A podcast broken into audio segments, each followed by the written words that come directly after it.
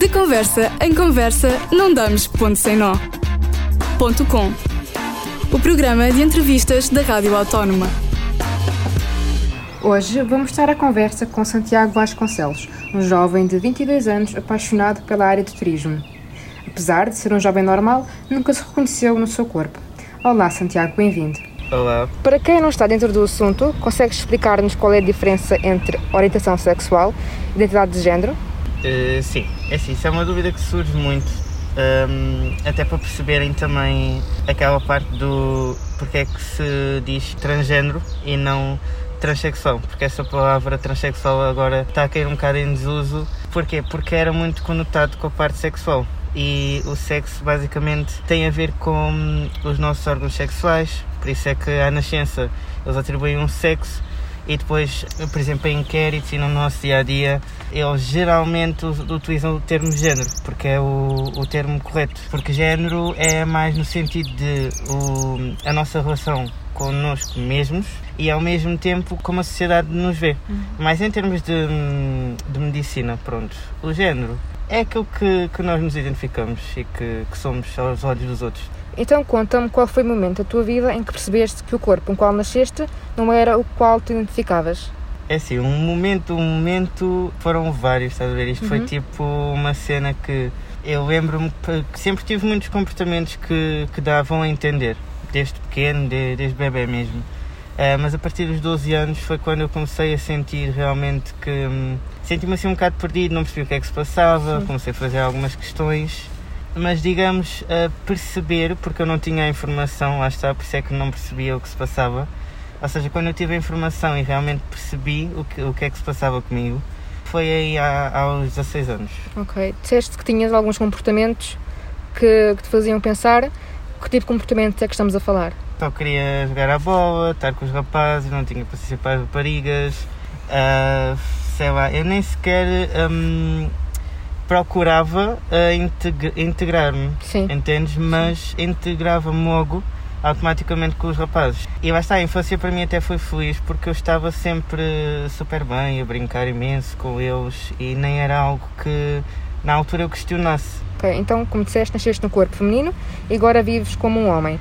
Como é que te sentias a nível emocional nessa altura? Isto foram anos e anos, não é? Sim, Por sim. isso é uma ideia tu vais percebendo e começas à procura de informação e começas a esperar aí, mas o que é que está a passar, o que é isto, o que é que isto implica. E quando cheguei à altura de, de dizer tipo chega, não é? E procurar ajuda e dizer mesmo que, que não aguentava mais, continuar assim, Sim. já estava mesmo num estado horrível, já estava com uma depressão, depois tenho ansiedade associada e ou começava já a viver ou, ou não dava mais. Então conta-me o momento mais difícil da tua transição. É assim, até hoje, porque imagina, as pessoas têm uma ideia errada, mas eu percebo Sim. porque não há informação de quando é que a transição está completa. Mas basicamente nunca está, não é? Nunca vai estar porque como o meu corpo não produz um, sozinho testosterona, eu vou ter de levar injeções, por exemplo, até o resto da minha vida. Ok. Estás a ver? Então não vai haver um momento que eu diga está completo.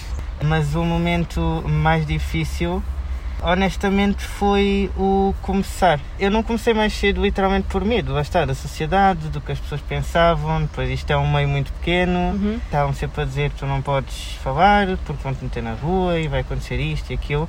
Então honestamente para mim a pior fase foi mesmo o ter de aguentar, aguentar, aguentar e o fingir antes de começar. E o momento mais feliz? Foram vários, olha, eu nunca me vou esquecer da primeira vez que levei a injeção, a primeira injeção. Tinhas que idade? Ah, ora, foi há dois anos. 20. Exato. Porque lá está, como disse, comecei um pouco mais tarde, não é? E hum, isto ainda foram uns três mesinhos de, de primeiras consultas até Uhum. conseguir levar as injeções. Qu- quando foi operado, agora, e é claro que quando foi operado, não é? Sofre-se e dores e isso, mas o resultado depois, a qualidade de vida que eu tenho a seguir, estás a ver? E aquele passar do tempo e eu cada vez mais sentir-me bem, finalmente comigo, eh, são sempre menos felizes todos os dias. E em relação às consultas e à operação, houve algum custo associado? Houve sim, porque eu, tive de ir para o privado, e felizmente tenho essa possibilidade, Uhum. mas como, como tu deves saber, muitas pessoas não têm, não Sim. é? E por isso é que a taxa de suicídio também é muito elevada. Isto porquê? Porque só existe um hospital uh, em Coimbra que faz operações e para além de serem no mínimo, pelo que eu falar, 5 anos de espera, só para, por exemplo, ter uma consulta e até mesmo para as operações, uh, porque só é um, só um hospital, não é? Em Coimbra e é impossível. Uh, também as pessoas têm muito medo de ser operados lá. E dizem um bocado, já vi em algumas reportagens, já foi com algumas pessoas, que é um bocado como ir ao detalhe, não sabem o que é que vão esperar, como é que vai correr. Por isso tinha muito medo também e não confiar, não é? Porque pronto, é a minha vida e, Claro. e quando fazemos uma cirurgia temos de conhecer o trabalho do cirurgião para ter certeza que vai correr tudo bem, não é? E que vai ficar aquilo que nós queremos. Mas a nível de hormonas, até é bastante acessível, seja privado ou, ou público, porque pronto, acaba por ser eh, público porque eles eh, passam uma receita normal Ok. do SNS. E são cerca de 4 euros por injeção. Quanto às operações, eh, depende muito de médico para médico. Eh, Eu, por exemplo, foi eh, 2 mil e tal euros a biomastectomia. E em termos de apoio psicológico, achas importante? É super importante, não só por causa da, das transformações físicas, Sim. mas sobretudo as, as transformações psicológicas. Porquê? Somos nós na mesma, não há, há muito aquela cena de ah, vais ser uma pessoa diferente, mas não. Ah, a única coisa que eu sinto é que tenho de ah, reaprender ah, a lidar com as emoções, simplesmente, porque eu antes era uma pessoa mais, mais sensível, não era tão frontal, percebes? E agora também derivado da confiança e, e claro que as mudanças psicológicas que acontecem sou uma pessoa mais frontal, mais inibida hum, e em termos de lidar com os sentimentos é aí que é mesmo o fundamental. Então, tu estás a estudar turismo, não é? Sim. Uh, já sofreste transfobia no teu local de ensino? No local de ensino, por acaso, não. Tive muita sorte. hum, eh, estranhei foi um pouco quando eu cheguei lá e ainda não tinha começado a transição, infelizmente, Ok. mas fiz questão de chegar lá e falar pelo menos com, com os meus colegas com quem eu Sim. fui dando, explicar a situação, dizer, "Ah, vocês tratam-me assim, pronto, expliquei tudo. Eh, E aquilo que, que me chocou mesmo foi, sendo pessoas de Lisboa, não é? Da cidade, eh, muitos deles não sabiam o que é que era isto de, de uma pessoa transgênero. Uh, mas em relação ao resto, uh, tanto a nível de funcionários como os professores foram 5 estrelas, fizeram tudo para eu me sentir bem e, e depois quando a mudar os papéis e tudo foram super acessíveis, mesmo não tendo mudado, começaram logo um, a adaptar-se, não é? E, e correu tudo muito bem. Felizmente até hoje tudo tranquilo. Mas achas necessário explicar quem és quando conheces alguém pela primeira vez? É assim, hum, eu não. Nem sempre, uh, percebes? Porque como é, não é algo que me define, não é? Sim. Um, nem sempre sinto essa necessidade. No entanto, também, um, às vezes, talvez para perceber como é que, quais são os ideais da pessoa, entendes? Sim, Porque sim. eu, de certa forma, não me quero relacionar com ninguém que seja preconceituoso, Claro. não é? E então, às vezes, uh, quando tenho uma dúvida ou, ou quero mesmo perceber, faço questão, sim, de, de dizer o, o meu processo, não é? Conheces alguma associação trans? Sim, sim. Sei que existe a Casa T em Lisboa, que basicamente é uma, é uma associação um pouco recente. É um local de abrigo para pessoas Ok. que foram postas na rua ou que não têm mesmo onde ficar, para pessoas trans neste caso. Eh, mas fora isso existem muitas, existem não focadas para, só para pessoas trans, mas para toda a comunidade. Tens a ILGA, a Opus Diversidades, Transmissão, penso eu, tirando disso não conheço assim mais nenhuma. Já trabalhaste com alguma delas? Uh, sim, por acaso trabalho com uma que é a Opus Diversidades. Eles convidaram-me para a direção há uns tempos e, e por acaso estou a gostar muito daquilo. É E onde é, que, onde é que ela atua? A associação atua principalmente em pessoas LGBT eh, imigrantes que querem fugir. Eh, Por exemplo, há uns tempos havia um, um rapaz eh, homossexual que estava a fugir de um país que estava em, em guerra e pronto, e pediu auxílio e, e felizmente, porque nós temos uma casa que é a nossa sede em Lisboa Uhum. que só tem abrigo para três pessoas. E agora, entretanto, tivemos a, a tentar fazer eh, a, recolha de doações e isso para alargar o espaço para conseguir albergar mais pessoas. Ok. Como deves saber, 2009 foi o ano em que o Dia da Visibilidade Trans foi celebrado pela primeira vez nos Estados Unidos. E em Portugal celebra-se a dia 31 de março. Qual é a importância que dás a este dia? a importância principalmente é honrar aquelas pessoas que tanto lutaram, pessoas Uhum. trans, não é neste caso, uh, para que hoje nós tivéssemos esta, esta visibilidade, não é? Sim. Por isso é que eu acho importante realmente as pessoas nesse dia partilharem um pouco da sua história, fazerem umas palestras e isso para, para tentar educar. Umas semanas antes celebra-se o Dia da Mulher. As mulheres trans pertencem à luta feminista? Sim, sem dúvida. Imagina, claro que o feminismo, eh, há mulheres que, que não, realmente não, não concordam, não é? E não fazem parte. No entanto, as mulheres trans fazem e, e devem fazer parte, porque infelizmente são das pessoas mais discriminadas, não é? Tanto no nosso país como em todo o lado. E, e lá está, e estão todas a lutar pela mesma causa, que é o direito de, de todas as mulheres. Ultimamente tem existido alguma controvérsia em relação a mulheres trans que competem no desporto contra mulheres cisgênero, ou seja, mulheres que se identificam com o género que nasceram. Tendo em conta que existe diferenças físicas, achas isto justo? Não acho justo esta controvérsia. Acho justo as mulheres trans continuarem no desporto. Isto porquê? Porque esse argumento não é válido, porque uma pessoa, uma mulher trans tem exatamente os mesmos níveis de, de estrogênio como uma mulher cis.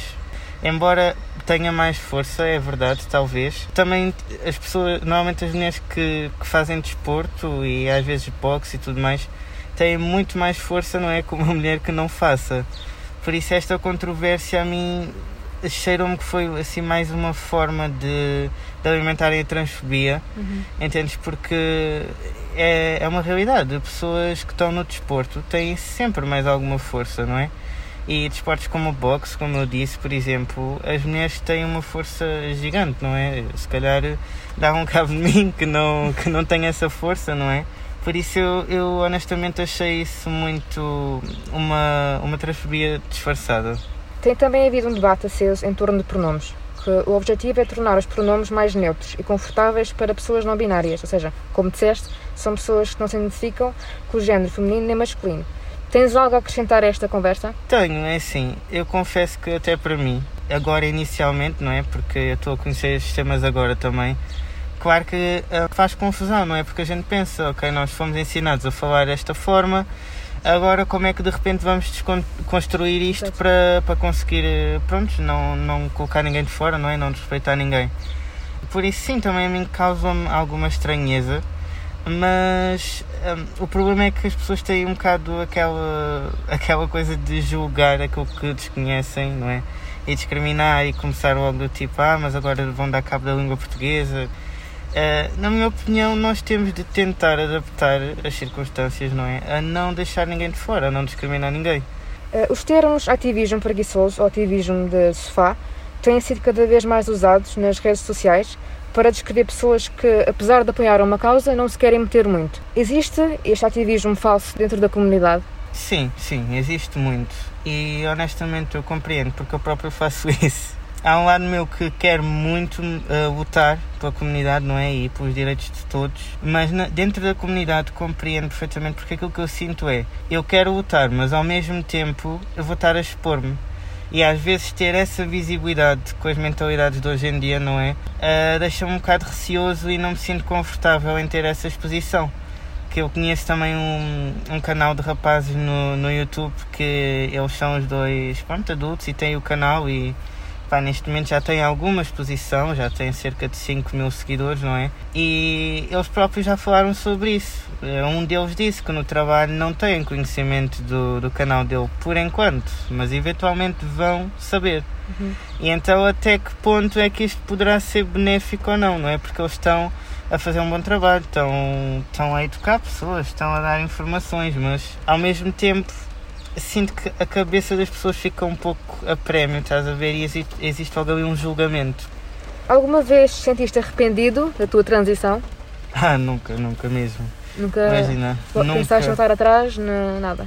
Não, isso é, por acaso, é, é geralmente eh, os médicos ou, ou os pais, pronto, é normal. eh, É normal, não devia de ser, mas pronto, como não existe a informação, não é devida, eh, é uma pergunta que ao início fazem muito. No entanto, é como eu disse, isto é um processo de anos e anos e anos a perceber o que se passa e de interiorizar e de ter coragem de finalmente começar. Por isso é, é como eu digo, eu passei anos da minha vida a viver uma mentira, a, a sobreviver, e desde que finalmente tive coragem para, opa, para, deixar, para pensar em mim, lá está, para meter-me em primeiro lugar, porque eu estava mesmo num ponto que ou começava ou não dava. Uh, a minha vida melhorou uh, completamente, completamente. É, é, completamente diferente porque é, é, precisamente como tu disseste, eu nasci no corpo errado. Só me arrependo de não ter começado mais cedo. Mas também é verdade que há casos em pessoas que fazem a transição e arrependem-se. É sim, eu não creio. Eu, eu acho que há sim, porque acho que já ouvi qualquer coisa sim. sobre isso. Mas honestamente faz muita confusão, como eu disse, porque Uh, para mim, essa pergunta, quando me fazem, é do género: um, sei lá, tu alguma vez te questionaste se és homem ou mulher? Percebes? Porque é uma identidade, lá está, a identidade de género. A nossa identidade, nós desde que nascemos, é uma coisa que nós vamos criando.